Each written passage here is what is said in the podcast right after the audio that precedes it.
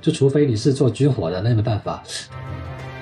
他们更加多的是一种怨恨啦，觉得被泰国间接管制，然后成为保护国这样状态，然后右边又被越南经常的干涉，所以就觉得它是一个很难命运自主的国家吧。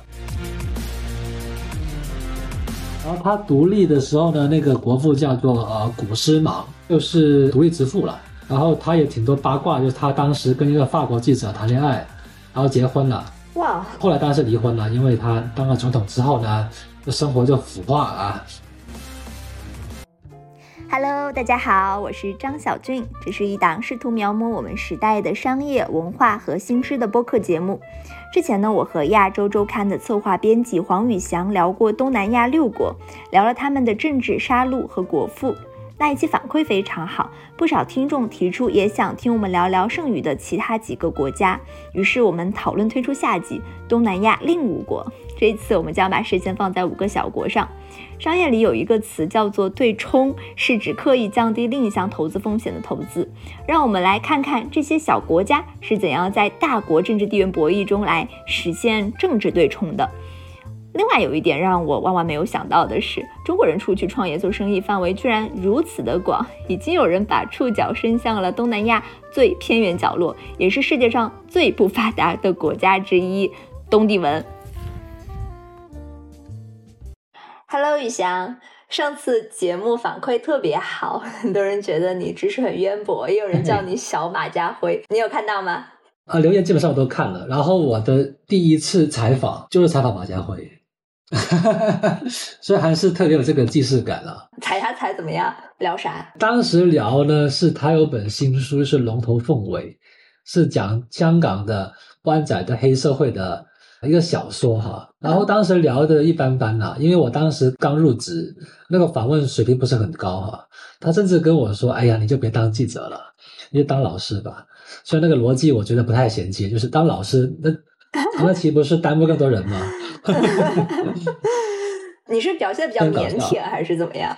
因为当时我采访前，我不太知道他那个书出了，但是因为书展嘛，然后就过去跟他聊。说实话，我的准备不是很充分，所以也不能怪他对我这么 harsh 的这个批评了。让你当老师不是批评。哎呀，另一个点是我自己对于文化。或者说这些小说啊，这东西我自己兴趣并不是很大啊，所以我也做的并不是很好。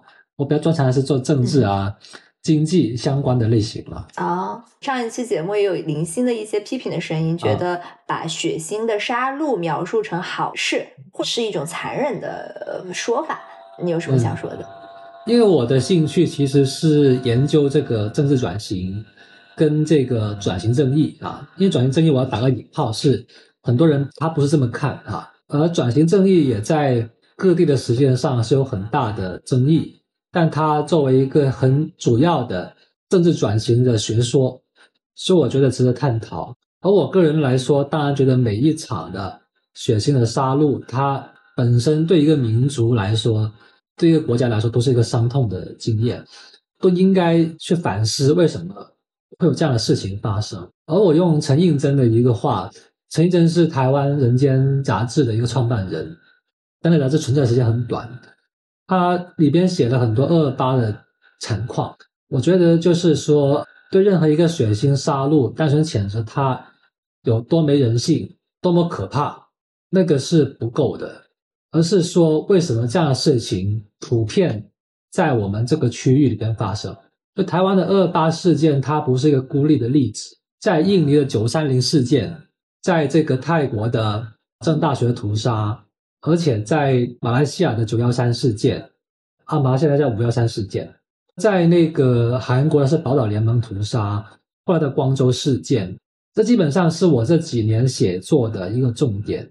而我写每一个文章的时候，我是都是感到心痛，但我觉得这么可怕的事情，我们。不去面对的话，是没有办法在历史当中学到任何事情。而我觉得，单纯把这个事情停留在道德的谴责，说杀人都是不对的，我觉得这个反思是不够。就为什么我们东亚地区要经历这样残酷的历史？我想挖的是当中历史的根源。所以我说，有些用处理这样的办法来说，我觉得我没有办法用其他的名词去描述的原因是在于，那个在政治学经常讨论就是那是国家建立建构的一个所谓的必要之恶，而你去处理反对派最直接的方法就是肉体消灭。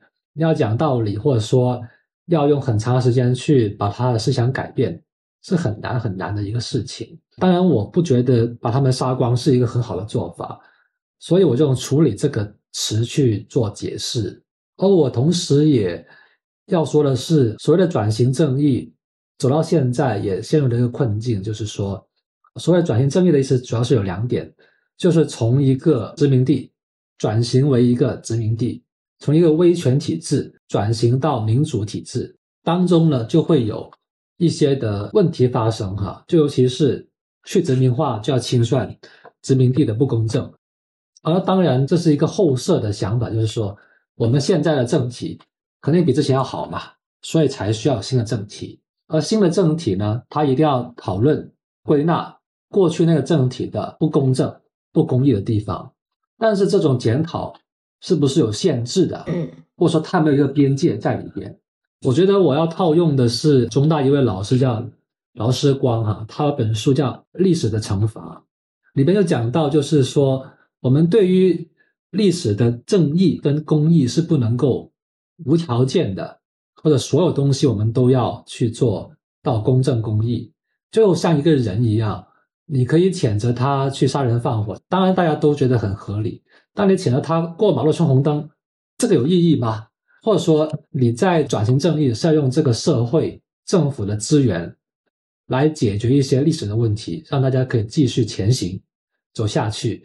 主要的目的是让社会达成和解，但你把很多鸡毛蒜皮的事情都放进去，那个社会就没有办法和解。所以转型正义只能针对一些社会上争议很大，然后那个伤口很厉害的一些的问题去做处理。所以我为什么把目光放在这些大屠杀、血腥杀戮里边，是因为这些东西，我觉得在多数人来说都觉得这是个历史的问题。但比如说印尼。这个事情已经成构成他国家的一个基本的一个条件。嗯，那在这种情况下，你怎么面对历史？我觉得就是说，大家都要在一定程度上承认，这是我们国家历史当中不可回避的事情。然后大家想办法怎么去做一定的补救，这是所谓的修复式的正义，也是我觉得转型正义当中一个很核心的一个看法。当然，我不是说每个国家都需要，而是说。当他已经做了转型，那他就必须做这样的一个过程，而这个过程是尽量的让社会可以做到 reconciliation，就是恢复和解，是一个比较重要的一个点。而我们作为中国人，哈，未必我在讲这些思想的时候说要引用到哪里去，而是说我们讲文明对话嘛，走了这样的路，到底人家是怎么做的，他们的历史是怎么样的。一般在一个极端的历史事件当中，你可以看得出那个民族性跟他的那个国家发展的一个状况，或者说他这个国家基本的一个民族结构、政结构是怎么样的。所以我觉得大家去听的时候呢，这个可能在一定程度上对你去了解那个国家一个基本的状况呢是有价值的。那至少你不会触碰到人家一些很敏感的事情。哎，你讲这个事情，那我就翻脸了，是吧？那每个民族都有他的伤口吧？嗯，那我们就避开啊。那他们就他们的英雄伯父，那我们就多讲，他们就开心吧。关于上次六个国家，你觉得还有什么想要补充的？上次六个国家呢，主要是讲了新加坡，然后印尼、马来西亚、菲律宾、泰国、越南这些国家呢，我觉得补充的点。不会非常多哈，但是我最近是比较系统的去看了这个呃东南亚的这个地理的状况，我觉得对大家会有一个参考价值，就是中南半岛呢基本上可以分为东南亚高地跟东南亚这个谷地，就是它的那个低洼的山的那个三角洲的地方，你从这个角度去看呢，你会理解的更加好啊。所以东南亚它的地理状况呢，大家我觉得要比较有概念，然后去分析呢。会比较懂得为什么啊？我在今天的这个讨论里边会讲的相对多一点，就会比较好理解。好的，好的。嗯，我们上次聊完以后，因为有听众也说想听剩下的几个国家，嗯，所以我跟宇翔又商量，我们又出了一期，下期就来聊一聊东南亚另外的五个国家。今天我们会从近到远来聊聊缅甸、老挝、柬埔寨、文莱和东帝汶，继续做一个政治、经济、文化导览。算上上次，这次是第七站吧？先来到缅甸。我觉得，因为这几个。它的国家规模是比较小的，所以我们讨论了这个小国呢。那我讨论小国的一个办法，嗯，就是说他们在现在的国际关系理论里边，就我就在书上也列了本书嘛，就是那个是我的一个老师哈，然后他写的是老挝的地缘政治学，复从还是避险？避险呢有一个比较大家认识的比较多的名字叫做对冲。就是 hatching，因为它翻译就是 hatching，对冲基金。同事肯定知道，没错，就是这个东西。因为你作为一个小国呢，一般的传统理论来说，就是哎，他在那个谁的势力范围里边，他必须无条件的、完全的服从另一个国家。嗯。那现在的小国呢，其实比以前精明多了啊，就很少一边倒了，就是看哪边有好处就去哪里吧。就基本上呢，都是一种叫多向量外交，就是多角度，就 multi-directional 的 diplomacy。这样的一个做法，就比如说，哎，农业那我就依赖那个国家多一点，国防就靠那个地方多一点，所以很多时候呢，你会发现这事情是很矛盾的。就你用传统的这样的一个互从理论去看呢，是看不出这些国家的实际上的一个状况啊。嗯，所以我在讲之前呢，大家可以理解，就是现在每一个小国基本上都有它独特的一套的对冲的办法。所以你研究它的那个状况呢，你必须看它是怎么做对冲的。除了极少数它没有办法一边倒的国家之外呢，大部分的国家可以做的话，都是希望去做这个对冲的。就算是不丹，它实际上是印度的保护国，它也建立了与英国的邦交，也尝试跟中国建交。嗯，所以说呢，就是你多么小的国家，都是想保有一定的自主权利。这是一个最基本的一个想法。嗯，护从能不能给我们解释一下？护从基本上是服从了，就是 surrender 的意思。它为什么有一个护字？用护这个字，护就是护属这样的一个意思，就是从属的意思。就其实它两个字呢是比较类似的，因为在现代汉语里边呢，我们是双音节的结构，所以有时候呢，护从它就只有一个意思。你在古代汉语里边呢，就可以分得比较仔细。但有时候我觉得啊，这个也不用啊做的很仔细的区分。就我们简单理解成服从。对对对，就大概是这样的。那么我们每一个每个来聊哈。那缅甸的问题是它现在处于一个长期的内战的状态。嗯，这个内战状态是从二零二一年的军事政变到现在就已经大概一年多哈，而这个内战没有结束的迹象，所以他长期处于混乱当中。而这个他最直接的导火索。当然是他把昂山素姬去软禁，然后把他抓了起来。现在坐牢应该要做到死为止，大概三十到四十年的这样状况。而他就把他之前的一个避险的策略打破了，就是他在经济上一定程度是跟中国、跟美国都有合作沟通嘛。嗯，但这样的一个状况呢，就是美国对他制裁，所以美国那边的援助已经指望不上了。但另一个方面呢，对中国来说也未必是好处。因为它的北部的局势非常动荡不安，所以本身要在北部建了一些天然气管啊，一些的而且经济开发区啊，都未必能够发展下来。所以缅甸现在的状况是非常非常的混乱。其中一个根源呢，用一个当地历史学家叫吴丹敏，他有几本书都很有名了。其中一本叫做《缅甸未尽的国家》，就它是一个还没有完成建构的国家。就缅甸，它到现在为止，虽然它有个疆域图，但实际上是个地理名词。缅甸的主体民族叫缅族，实际上只占百分之五十到六十左右。那比如说北部的最有名，我们知道是果敢，果敢就是长期自治，没有办法管得到。比如说那个善邦、佤邦这些地方的军阀都是有四五万兵力的，而你也没有办法处理。而最近呢，就是在这五六年，是昂山素季任内，他是帮了军政府很多去处理这个罗兴亚问题。而罗兴亚就在这个若开邦，若开就是在缅甸的西北部，就挨着这个孟加拉的地方。而这些的叛乱组织哈，就我们打个引号啊，基本上呢是缅甸没有办法处理的。而缅甸一个问题就是它的军队的战斗力实在太差劲。我们建国的时候啊，把这个国民党打得满世界跑，然后他们几万残兵跑到去缅甸，他大破这个几十万缅军，所以你可以看得出这个缅军的战斗力是多么糟糕啊。那当时他们一个宣传调就是说，他们占据了三倍于台湾的这个领土，还几次反攻进了云南，那你可以看出缅甸对他们是毫无办法的这样的一个状况。他们为什么战斗力那么差？其中一个原因是贪腐，贪腐太严重。那怎么没有人整治呢？呃，这个是一个很深层次的问题，呃，我也不好回答哈。这个我也没有太多的研究，所以我觉得发言权不大。嗯，缅甸它军队状况反映了为什么？是缅甸它是一个没有完成建构的国家，它的民族是什么样的，它的政体怎么样的，一直都是暧昧的，不断的摇摆。西方给援助的时候，它就比较开放一点；西方不给援助了，它又比较走向这个军政府保守的这个格局多一点。所以缅甸是一个他不知道他应该要往何处去的一个国家，我觉得是一个很明显的一个状况。而他现在的一个很大问题就是，他各个地方的武装割据，然后反对派跟这些武装组织结合在一起。我记得在去年中旬的时候，他们还处决了一些以前的国会议员，就是反对派嘛。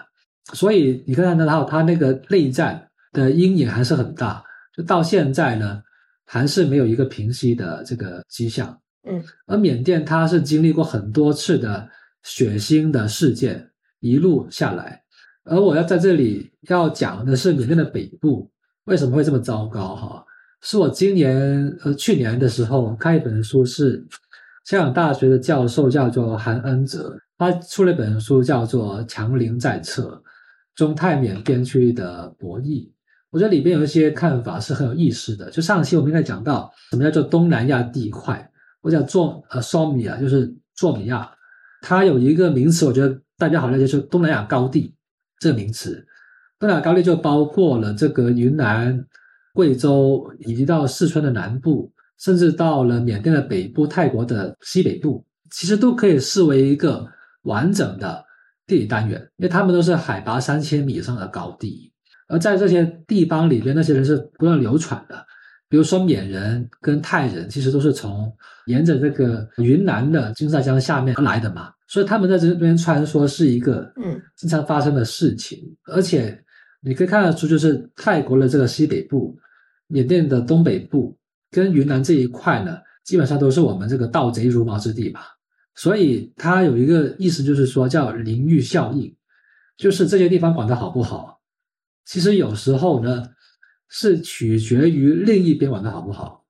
因为盗贼，我们假设是一个常数的话。那么你在这个云南混不下去，就跑到缅甸去嘛，对吧？在泰国混不下去，就跑到缅甸去了嘛。所以中国它对云南的边境的管制越好，就也意味着那边的盗贼都跑到这缅北去了嘛。举个例子就明白，就比如说最近这半年以来，东南亚的诈骗集团事件有相当多就是华人做的嘛。比如说那个缅甸恶名昭彰的 KK 园区，是一个中国人叫什么？叫佘志江啊去做的，那就是明显就在中国肯定不能干这种事吧，啊那就跑到缅甸去干了嘛。嗯，比如说果敢，其实很多都是华人在那里干坏事啊，这种状况。那么在泰北，因为泰国的管制呃相对比缅甸好一点点，所以就等于缅甸的北部以一个国家的力量承受了三个国家的这个盗贼 在当地发展。当然是很难管了，对吧？嗯，所以呢，就是他的这个说法很有意思，就是为什么缅北管的这么差，是有他的原因在里边。而为什么后来多了很多诈骗集团，是因为他本身是做这个赌场的，但因为疫情呢，赌场生意没有了，后来也做了非法化，那么就转行去做诈骗，就很多很严酷啦、很残酷的事情发生，就我们就见过。缅甸有它最大的一次血洗事件吗？屠杀性的事件？一九八八年那个八八八八民主运动，当时应该杀了好几千人。OK，这对于他们日后民族性的建构产生了什么影响呢？他当时那一次的状况就是把这个民主派镇压了下去，就也把昂山素姬抓了起来。啊，那是一次很严峻的事件。但另一次严重的认识，就是二零零几年的时候发生，就叫加沙革命。嗯，但当时那个相对比较好了，因为缅甸其中一个民族性的代表就是它是一个上座部佛教的国家，这个名词比较专业，一般大家可以理解为这个叫小乘佛教，但你不要对人家这么说了，因为也不能跟人说你是小乘嘛，这是有贬义的在里边的嘛，所以一般我们叫上座部佛教，是它正式的一个名词。哦，上座部佛教，对，或者你说一个中性点，就是南传佛教也行，小乘佛教为什么是贬义的呀？因为他小乘就是说你就独善其身嘛，就没有兼善天下嘛。因为大乘就说哎我要普度众生这样的一个说法，OK，这个是有不同的。但是其实你在哪个地方的佛教，或者说你做一个宗教要成为多人相信的，肯定是在介入社会的嘛。所以没有宗教不是不普世性的，嗯，不普世性的宗教已经被消灭了，不存在了。那么在缅甸的加沙革命当中的话，就明显是连僧侣都出来反抗，所以当时缅甸政府就受不了，就他必须做一定程度的开放，那个也是一个影响性很深的事情。但至于为什么这一次军政府他决心要把昂山推翻，我觉得这个还是有待分析啦。就我也没去过缅甸，我只能猜，就是昂山素姬他尝试修宪，要把军政府的力量彻底从这个国会里边弄出去，而这个对于缅甸的军方来说是不能接受的。这个修宪失败之后，后来选举了，选举昂山要大胜，他觉得不行，就必须把他推翻。这个应该是一个原因，但是我觉得不充分。不充分的原因是在于，那修宪失败了就失败了，可以谈嘛。他们到底中间怎么谈，谈到什么结果是军方觉得完全不能接受了，要把它推翻了，这个我是不知道。那用你的国富论来聊聊缅甸呢？昂山将军，可以说是他很混杂，就是昂山将军他当时崛起是个亲日派，然后后来到二战的中段，嗯他变脸变得很快，就搞了个反法西斯同盟，然后呢，一九四七年就被暗杀了的这样的一个人物，而他被视为国父呢，我觉得你可以看得出缅甸人这种变色龙的形象，就是他看哪个形势对，那我就靠过去吧。嗯但你是这样的一种的状况，你就让那个国家没有一个一耳观之的一个民族性，或者说它建构出来的一个特色。所以缅甸它怎么样是一个国家，这个也不好说。但他后来有做一些排华啦，禁止这个华文教育啦，也是一种的建构的办法。但这种建构呢，仅仅是限于仰光、代比这里的那个伊洛瓦江的下游的地方。但他到了北部山区是控制不了的，然后到了西部的这个若开邦也是控制不了的这个状况。昂山素姬和昂山将军他们的政治策略有什么相似和不同吗？就是勾结外国势力，他们都很擅长。在开玩笑，当然就是他们对于外国的资源的运用是很强啊，应该这么说。当时哪个独立领袖不勾结外国势力呢？是吧？嗯大家要独立的话，都肯定是需要跟别的国家打交道，争取外国资源，这是没有办法的事情。而在这个缅甸的当地当中，昂山将军跟日本人打交道，然后昂山素姬跟西方打交道，他们都是很擅长去做外交的，都在外交上是有名气的人物，这是很明显的。但你说政治具体上怎么做呢？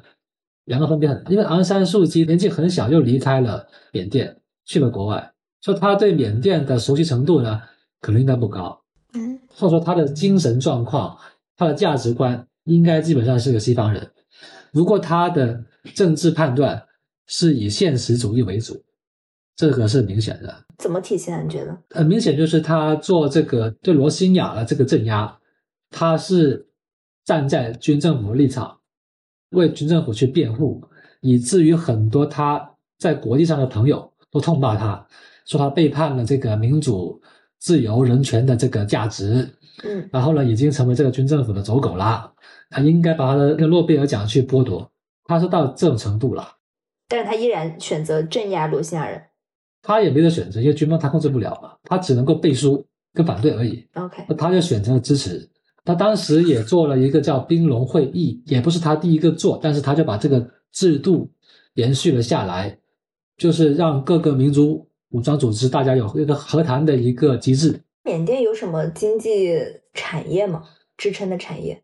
主要还是以第一产业的资源开采为主了，就比如说翡翠，那翡翠肯定是很好的。嗯，然后呢，就是一些呃林业呀之类的东西。那么，manufacture job 就是说它第二产业并不是非常发达，它潜力很大，但是它的这个潜力呢，必须的前提就是它的政治有够稳定，才可以体现出来。因为投资者呢，其实是不害怕所谓的独裁或者专政的。他们更害怕的是不确定性，所以这个国家是没有什么投资价值的。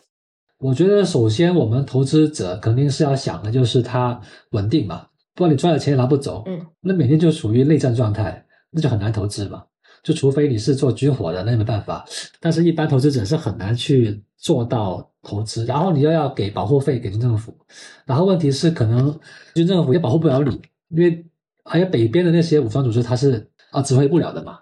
嗯，它这种不断摇摆的、没有完成的国家的这种形态和它的地理有关系吗？除了它可能是中国的邻国，还有别的原因吗？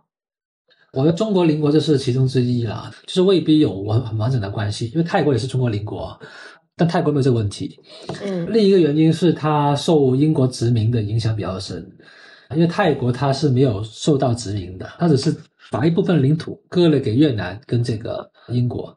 但缅甸的状况是，它在历史上作为一个国家，或者说它的这个中古时期呢是比较晚才开始，因为到十五、十六世纪才开始建立王朝，所以它的发展是比较慢的一个状态，而且它的地理环境也其实真的比较不好的原因是它比较大，然后呢，它的地理单元比较多，基本上呢，它比较好的地区都是在这个靠海的沿岸地区。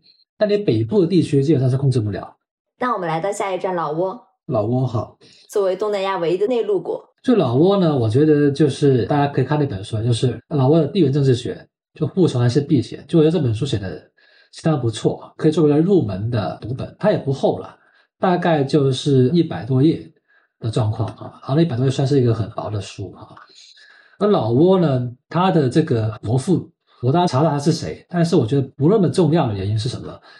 是因为老挝就是一个不值一提越南的附庸国嘛，在很长一段时间都是这样的。它是一个过渡性的地理单元，它的独立性不是很强哈。而在这个呃越南，它要统一印度支那过程当中，它第一个目标就是先把啊老挝给吞并了。说到现在呢，这个老挝呢，它在一定程度上也是受这个越南影响很大。嗯，而老挝呢，作为东南亚唯一的内陆国，但是它的这个地理位置其实也也是不容忽视的，就是它是作为一个过渡的地单元，就像是它在泰国、柬埔寨、越南跟中国之间。从海权的角度来看，可能它并不是很重要，因为它没有地方沿海。但是如果你要建立快速通道、建立高铁，从中国建立铁路。到泰国的出海口，你就必须经过老挝。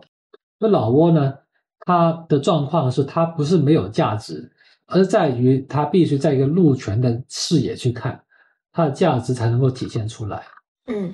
而另一个点是，老挝它的山地是很多的，就基本上它的国土全是山地，而它的首都呢是在它的一个很小很小的一个平原，在那个台湾叫万象，我们应该叫永贞是吧？还在大陆也是叫万象，但那块的平地呢，其实是基本上在在那个泰国的平原上面的，其实它不是在老挝的一个中心的地方上面，所以就可以看得出这个老挝它天然上是缺乏资源的，它作为一个过渡地带，它必须就是靠着一个连接作为它主要的一个目的，像是阿富汗也是一样的，因为阿富汗它也是天然资源不够。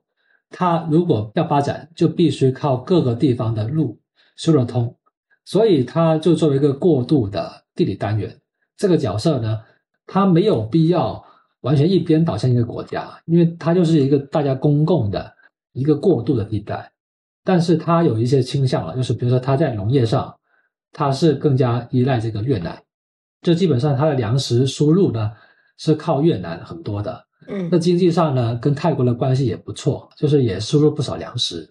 那在经济援助上面呢，中国的比例最近当然是很高了，但过去长期以来呢，越南跟泰国的影响很大啊。而在政治上呢，它也跟越南是比较亲近，因为这个历史的原因嘛，就是也是受这个印度支那共产党的这个指挥领导的结果。从它的是护从还是避险的角度来说，它现在是护从还是避险？那它当然是属于避险了，就是一些 hatching 的状况。就他也有找越南跟这个泰国合作，同时有一个叫做大湄公河经济合作的一个框架，就把这些这个湄公河流域的这地方来做一个经济的整合哈。这个在世界银行里边说，这是人类最后的一片开发的地方，嗯 是这样的一个说法，就当然是夸张了。在非洲也有很多地方是欠缺开发。其实这些小国家呢，它的对冲的方法主要几种，一种是成立这区域合作组织，啊，最简单嘛，就是我一个人跟你谈肯定吃亏，对吧？嗯就我一个老挝跟中国谈肯定吃亏，但是我一个联合泰国、柬埔寨、越南跟你谈，那相对比较大了吧，就比较好谈，对吧？然后呢，另一个点就是说，他对不同的大国有不同的合作项目，比如说新修这个水电站，我没记错的话，法国在里边也不少，这法国是他的前殖民主嘛。然后日本呢，在当地也是很厉害的。基本上呢，中国跟日本呢是在东南亚这块市场上呢这两个最大的投资者。其实美国投资不多，美国是来搞事情比较多的，啊，就他来带动发展，而且是比较少的。嗯。那老挝现在面临的社会矛盾主要是什么呢？老挝他也面对的是中国资本大量进去之后，就会有一种感觉是中国人控制了当地的经济命脉。当然，也有一些投资说是不那么规范，对自然环境的破坏。中国业投资最多，所以它受的指责是最大的。这个也是没有办法的事情。就算你在东南亚国家，也有类似的状况会会发生。而老挝呢，它的问题还是说它最主要是欠发达，困扰它让它难以发展的是什么？没有自己的产业。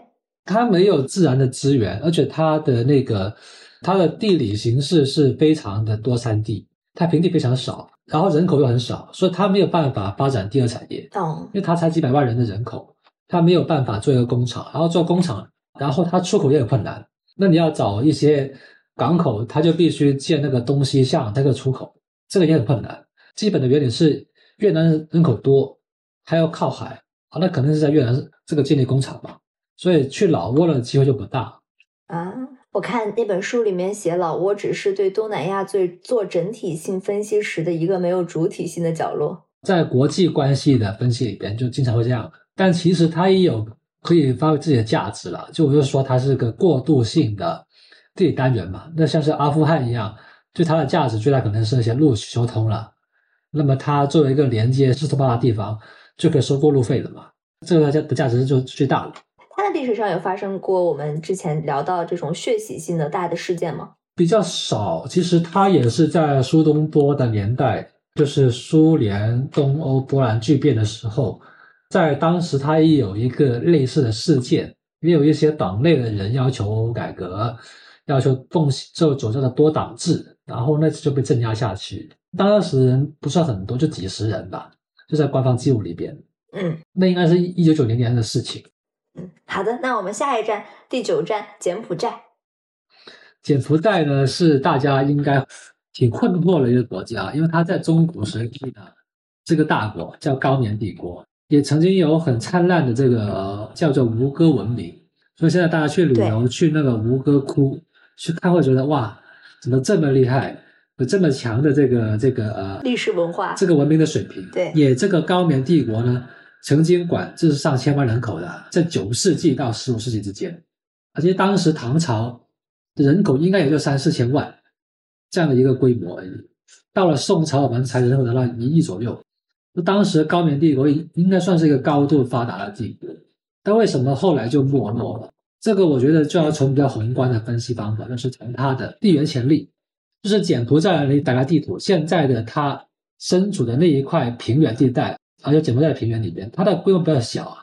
真正在东南亚最大的平原就是泰国的叫招皮耶平原，嗯所以你以柬埔寨去做管制的话，为什么它最先发达起来？因为它是一个重要的贸易线路，就当时的陆上贸易呢还是比较盛行的，所以吴哥呢是靠在那个山地一出来就是一个必经的贸易通道。但后来因为海上所有的海上丝绸之路的崛起，那吴哥就不再是一个主要的贸易线路了，就变成更加靠海的，比如说泰国的那些曼谷啊，下游的河谷地区啊，就变成更加重要的一个港口。而它另一个问题就是说。呃，柬埔寨在高棉帝国的时期，它其实对于泰国招皮耶平原上面的人来说呢，它是一个类似于殖民者的状况，采取这个间接管制的。但其实没有办法，因为我们知道，在这个现代的管制之前呢，基本上一个帝国这么庞大，都是采取这个间接管制的做法。但他们在这个相处的过程当中，慢慢学到了帝国的管制的手法，一个国族建构的雏形。所以，以泰国的地缘潜力来说，它就很明显的在实力上压倒了柬埔寨那块那么小的地方。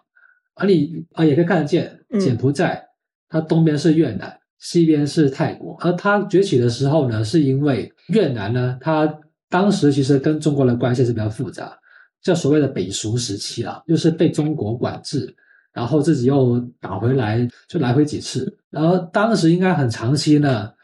越南的北部还是由中国的各种王朝去管制，应该就九世纪的时候呢，还是唐朝之前，唐朝还是能管到这个交趾的。那么到之后呢，他们就建立了自己的王朝，然后就慢慢的往中部、南部去扩张。就当时的高棉帝国就面对的状况，就是西边的领土开始他们出现独立了，对抗了，东边的越南就崛起了，所以他就面对一个很尴尬的地缘状况，就是。在两边受到夹击，而且又由于这个贸易线路的改变，它也不再是一个举足轻重的线路。但有一些的学者说，因为地理气候的原因，各种原因，但我更加偏向的是经济状况的改变。嗯，因为当时帝国要么就靠商业，要么就靠农业了。你农业的潜力不如在现在泰国上的招皮平这么厉害，你的商业潜力。也不如其他邻近的一些的港口这么有价值的话，那它的没落是必然的。当年高棉帝国有多辉煌啊？当时应该是世界人口排在前几位的帝国，大概到一千万人口。而它的管制呢，名义上啊就已经管到整个中南半岛上的百分之七十三的地方。哦。而当然严谨的说，应该叫做东南亚半岛，但大家一般称作中南半岛，那我就在这里讲。但我必须澄清，就是。应该让东南亚半岛比较好一点，嗯，所以它曾经是东南亚上面最强盛的一个国家。但高棉帝国崩溃之后呢，这中南半岛就进入这三国时代。现在泰国就叫阿瑜陀玉王朝，跟这个越南的各种王朝，然后又是缅甸的这个什么呃王国的状况，就三个国家就构成了中南半岛的三国志。嗯，而现代的这个柬埔寨呢？他们的状况就是因为夹在两强之间了，所以它也是一个呃过渡性的一个状况。嗯，而柬埔寨呢，它有一段时间呢是在高棉帝国灭亡之后呢，就一直被暹罗，就是现在泰国呢打败和占据，就被这个 indirect rule，就是间接管制了好几百年。嗯，那直到呢近代独立了。就是有一段时间，然后赤柬啊，当然也就是当人类有史以来就是屠杀最可怕的一个地方，就是他杀害他的国民的比例应该是史上最高，因为柬埔寨人口应该在一千万左右，他杀的国民就杀了几百万，就是典型的西方所说的叫自我屠杀，这个有点敏感，但是我可以这么说，就是他们对他们的党是什么党，就我不说了啊，他们对于这个。纯洁性有很高的要求。OK，这个东西在全球的这个运动浪潮里边都是经常发生的，而在不同的这种类型的国家里边，都会发生这个纯净化的过程，就对共产主义信仰的纯洁性有很高的要求。那这个屠杀最后给他们带来了什么呢？就我们上期得到了一个结论，是说东南亚这些国家经济比较发展的国家都建立在他们比较血腥的杀戮之上。那既然柬埔寨有这么血腥的杀戮，为什么它的经济没有其他国家发展的好呢？啊，因为那是没有意义的杀戮啊！就你杀人是为什么？就是因为柬埔寨它本身就是一个比较 unit，就是一个团结的民族。其实你没有必要杀人，因为印尼它是一个非常。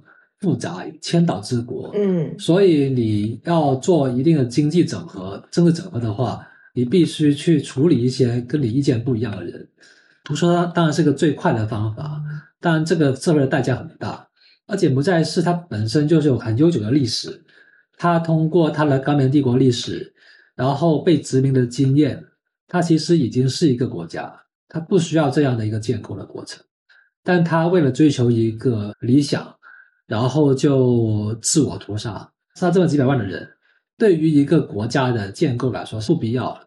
而他的屠杀的结果就是他的人民对这政权是彻底厌恶，所以越南他出兵柬埔寨就是呃非常的顺利，就把柬埔寨占领了。后来因为中越战争的发生，就又把这个柬埔寨吐了出来。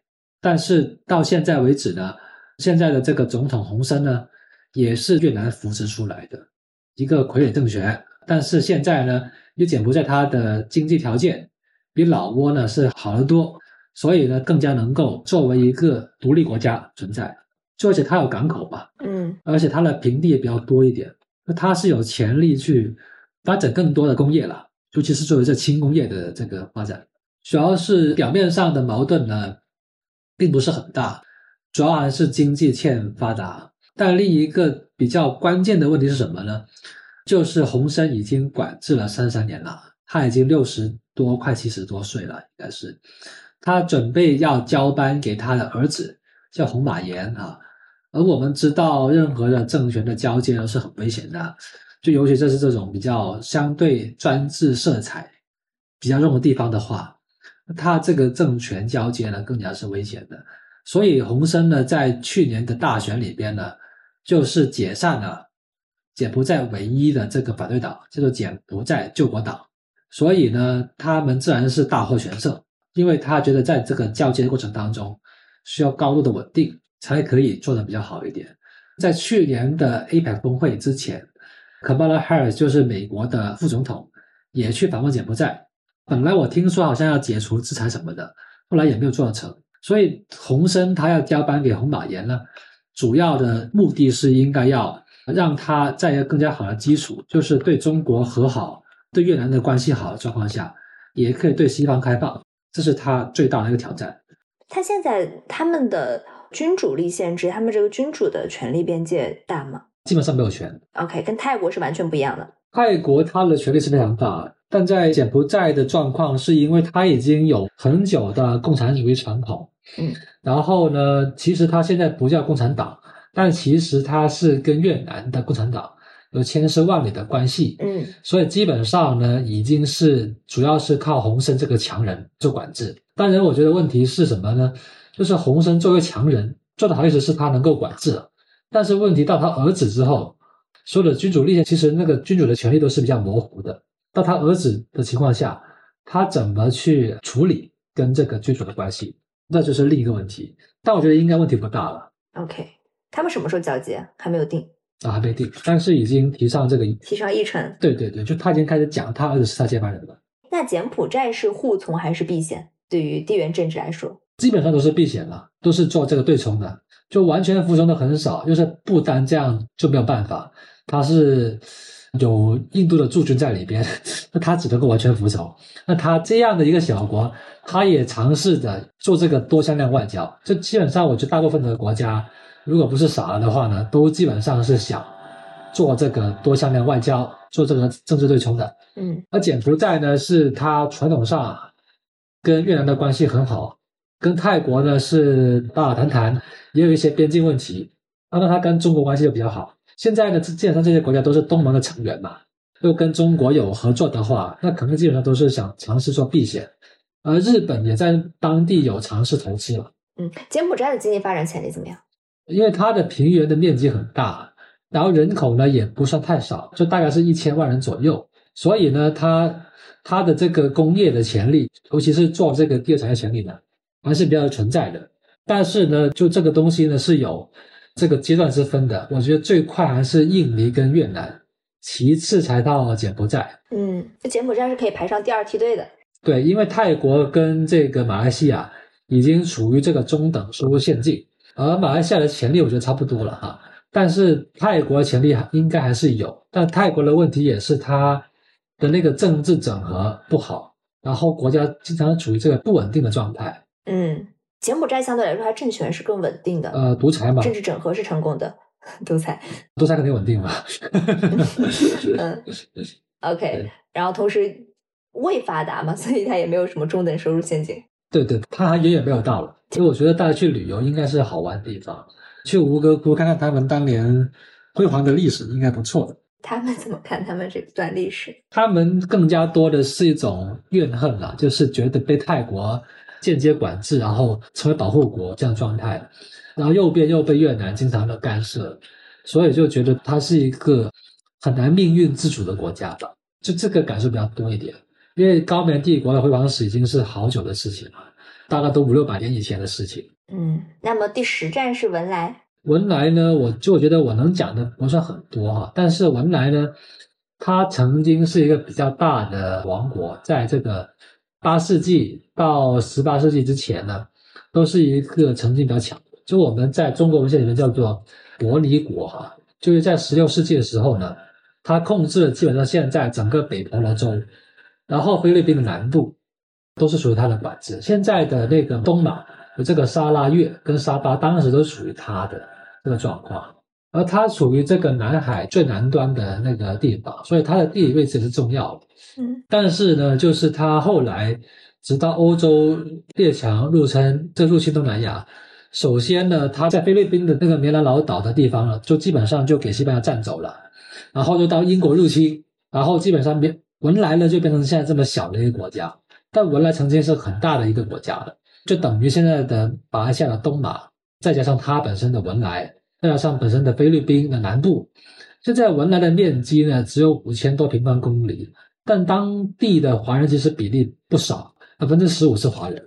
文莱它这么小的面积呢，它的经济为什么这么成功？就是完全是靠石油跟天然气的开发。幸好就是它当时被侵略的时候呢，它保留了一块地方，还是比较多这个石油跟天然气。但它的问题是，它从石油赚的钱全部都放去了福利，所以他并没有发展太多自己的产业，就直到这几年才开始要想要去做多元化的发展，而这个东西才刚开始，所以我们也不知道它的成效怎么样。而文莱呢，它的皇室也是历史悠久了，从公元八世纪到现在啊，基本上是仅次于日本这么悠久历史的皇室。嗯。文莱、柬埔寨、老挝、缅甸，他们的经济发展水平排序是怎么排的？文莱是最好的，然后柬埔寨应该排在中间吧，然后最后就到缅甸状况。但但然，缅甸好像的 GDP 的的数字比较多一点，这个我也不确定。文莱为什么是经济状况最好？就是因为石油天然气，就完全因为石油天然气。他们的那个国民政策是不是也很好？社会福利、社会制度，社会福利很好。但它人口也很少，只有四十几万，所以它的压力不大。OK，他们现在还在一夫多妻吗？呃，其实这么说吧，所有伊斯兰国家都是所谓的一夫多妻，但是他们的所谓的一夫多妻跟我们中国人想象那种状况不一样啊。嗯，但中国呢是所谓的一夫一妻多妾，这是中国最准确的这种说法。但是呢，他们的状况呢是一夫多妻，就意味着。你必须要对每一个妻子都是平等的对待哦，所以正常的人呢，其实就只有一个老婆哈。比如说你买个房子给你的小老婆，你也必须给其他的老婆同样的对待，否则你是违反这个伊斯兰教法的哦。就当你也可以选择对四个老婆都不好，那就没人嫁给你了，对吧？所有伊斯兰国家都是这样的一夫多妻吗？基本上都是，但是大部分的情况下都是一夫一妻了，因为。你要养四个老婆，或者说三个老婆，你必须有同样的这个对待才可以。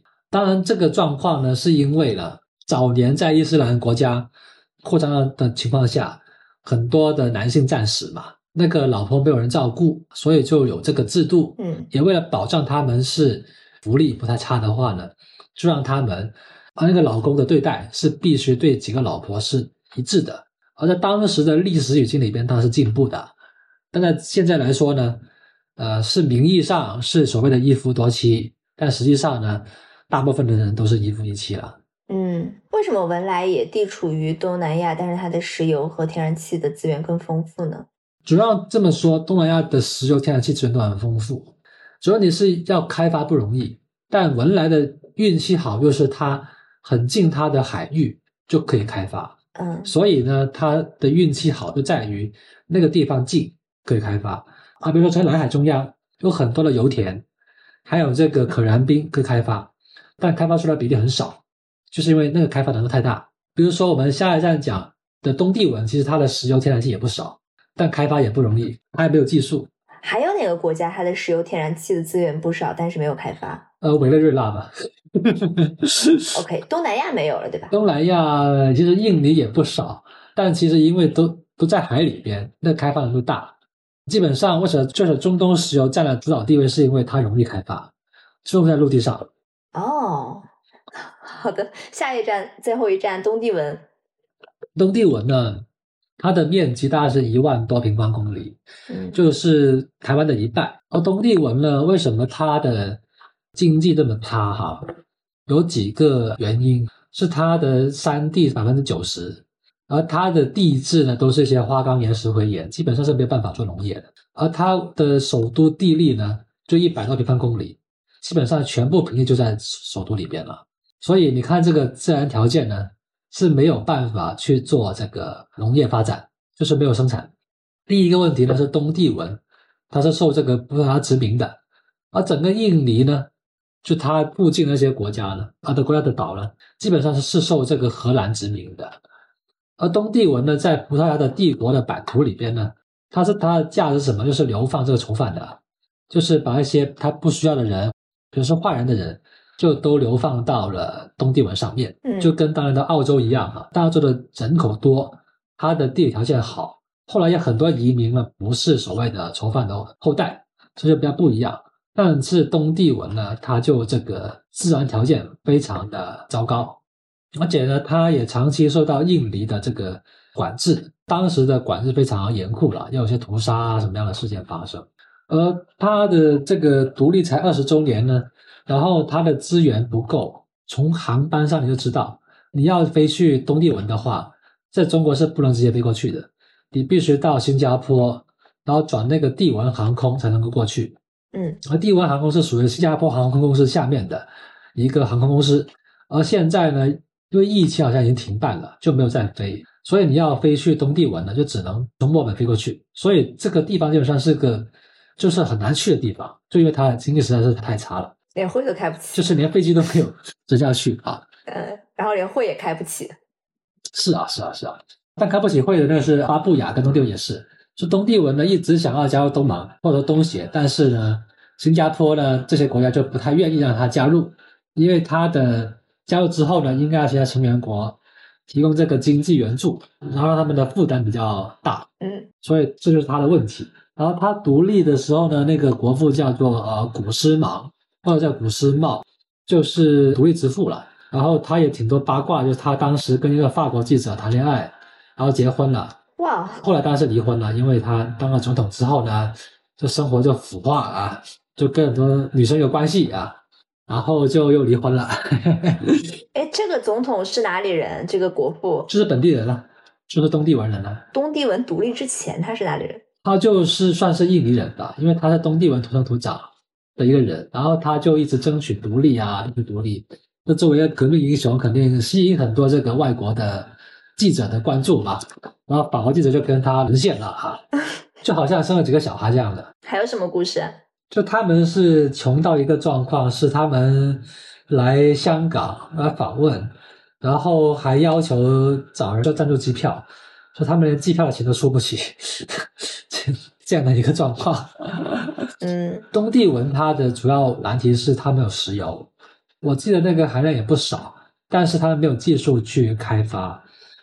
对，然后当地的主要的投资也是中国人，投资啥呢？啊，就一些基建吧，就都基本上是中国建的。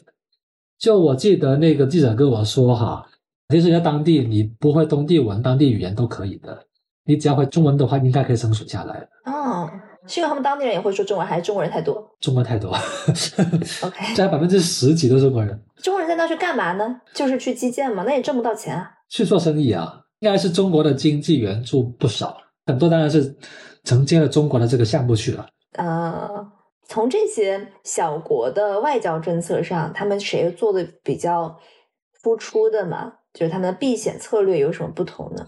呃，当然他们的这个政治对冲啊的能力也跟它的国力有关系了。当然做最好的是新加坡，因为它就真真的在各个大国的博弈交流交流的这个过程当中，它都有角色在里边，不只是被动的参与到里边去。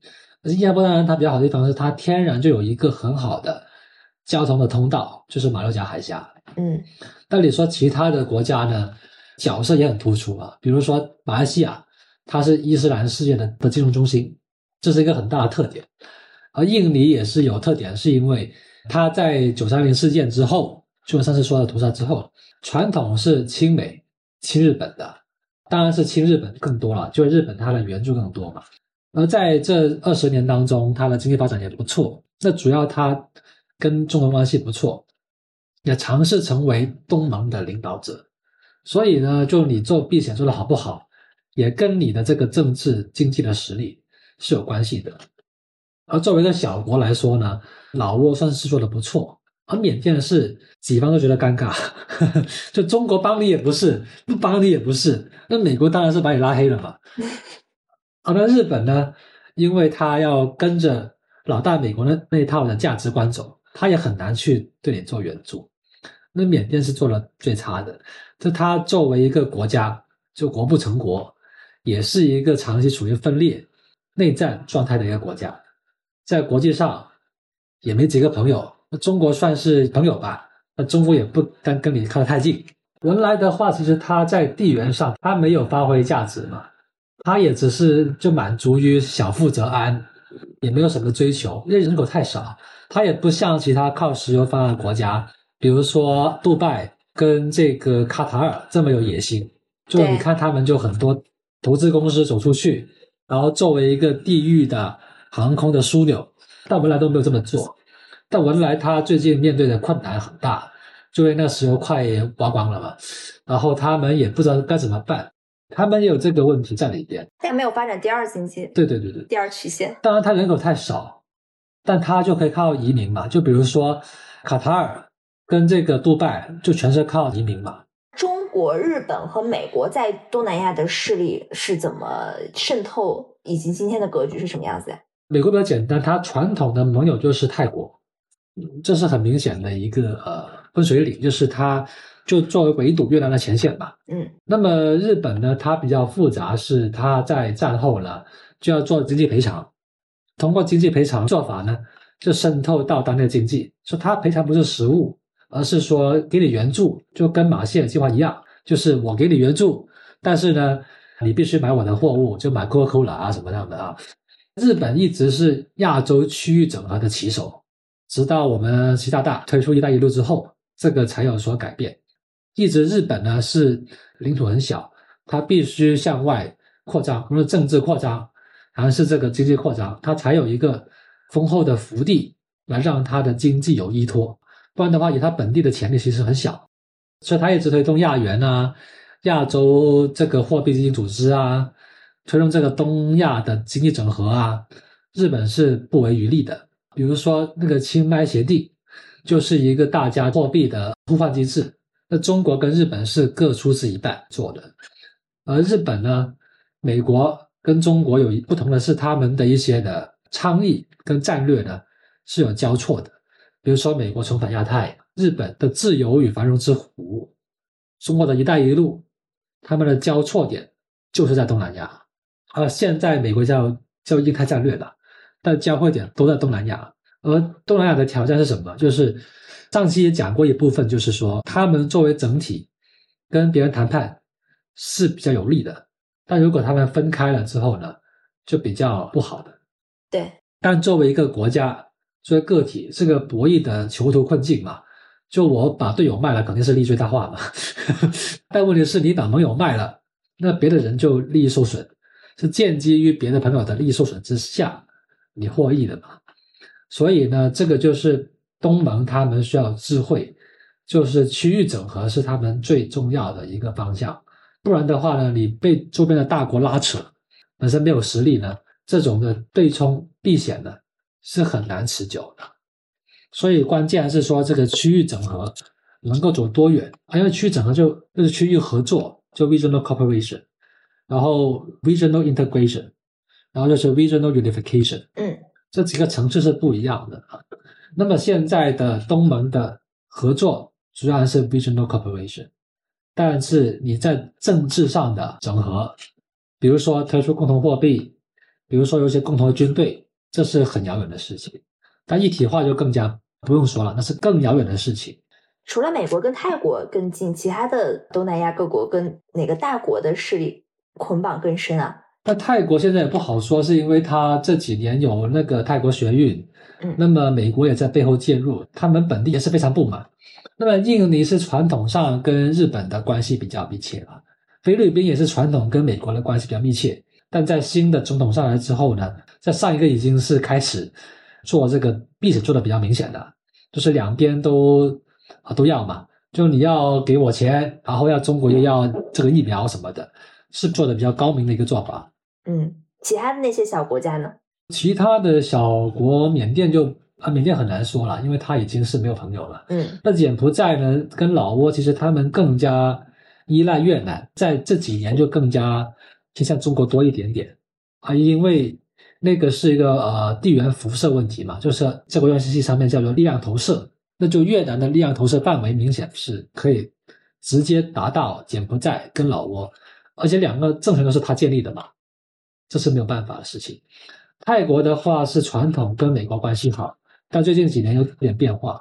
而马来西亚呢，它主要的外交的合作对象还是在这个中东的国家。另外呢，它跟朝鲜的关系也不错，但这个是后话了，就我们可以之后再聊。而印尼呢，传统上跟日本的关系不错，但它也不是日本的附庸了。而东帝汶它的问题是，它既要摆脱啊印尼的影响，但它呢本身的条件有限，它也受澳洲影响很大。比如说澳洲就就经常去挖石油，然后就过了界，呵 呵就这种问题是层出不穷。小国是比较少内容，对吧？对对对对对，就而且他们的书呢，在中文当然是更少了，当然英文会多一点点，但是主要是大家研究呢，可能要看预算嘛。那预算就是看那个现实的政治经济需要。那么这些国家一般就是比较受到忽略。那缅甸还好，因为它比较大。那柬埔寨是因为历史原因，所以研究比较多啊。但老挝呢，跟文莱呢就相对少一点。那文莱还好，因为它经济比较大一点。那东帝汶简直是个世界的黑洞。如果想问，就是比如说影响东南亚最关键的十个人，你脑海里有这十个人吗？哇，因为它历史很广阔，其中一个不要的是毛泽东，就是毛主席。啊，毛主席，第一就是这个万隆会议啊，因为毛主席提出第三世界理论，这影响很大。然后毛主席年代就实现这个世界革命了，就大力资助东南亚共产党，这个影响是非常非常深远的。就基本上那个时候七十年代，整个南海都是红色的，对美国来说是非常恐惧的。所以毛主席是肯定跑不掉了。你说当地的话，李光耀的影响也是很大。他他影响的大就在于他知道他死之后，那个世界会不一样啊。说他已经准备好了一些战略，就是 RCEP、TPP。其实李光耀都是一个很重要的倡导者，在里面有这个不可或缺的这个角色。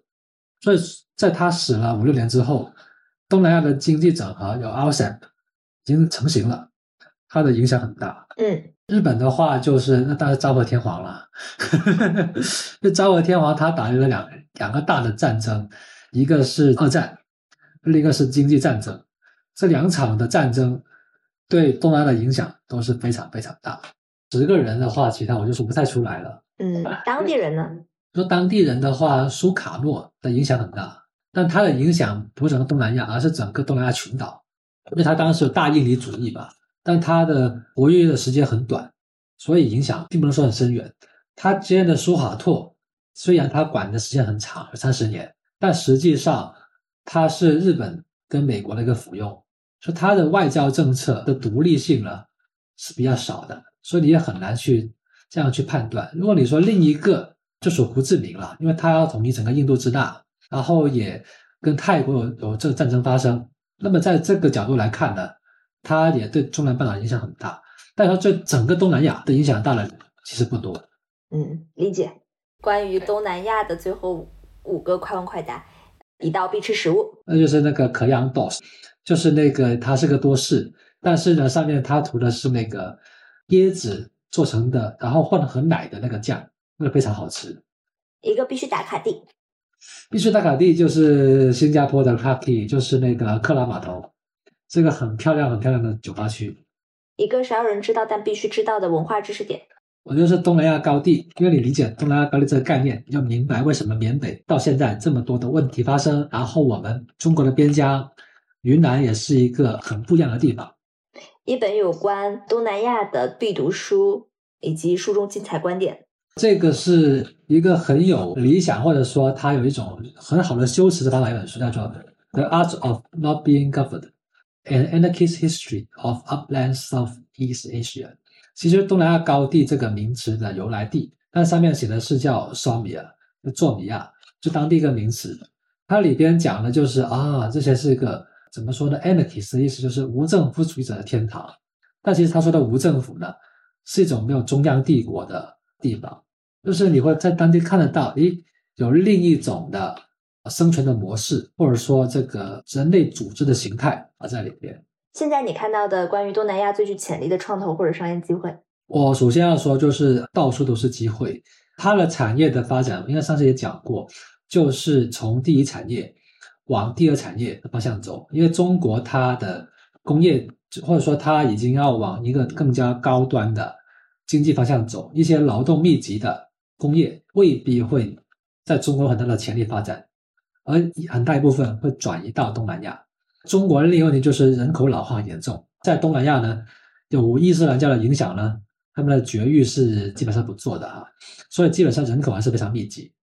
那你说另一个我感兴趣的，就东南亚的艺术文物市场，东南亚艺术呢，作为一个新兴的艺术类别呢，它的潜力发展是很大的，尤其是什么，就是这个越南的文物市场，因为很搞笑的一点是什么，它比中国八十年代更糟糕。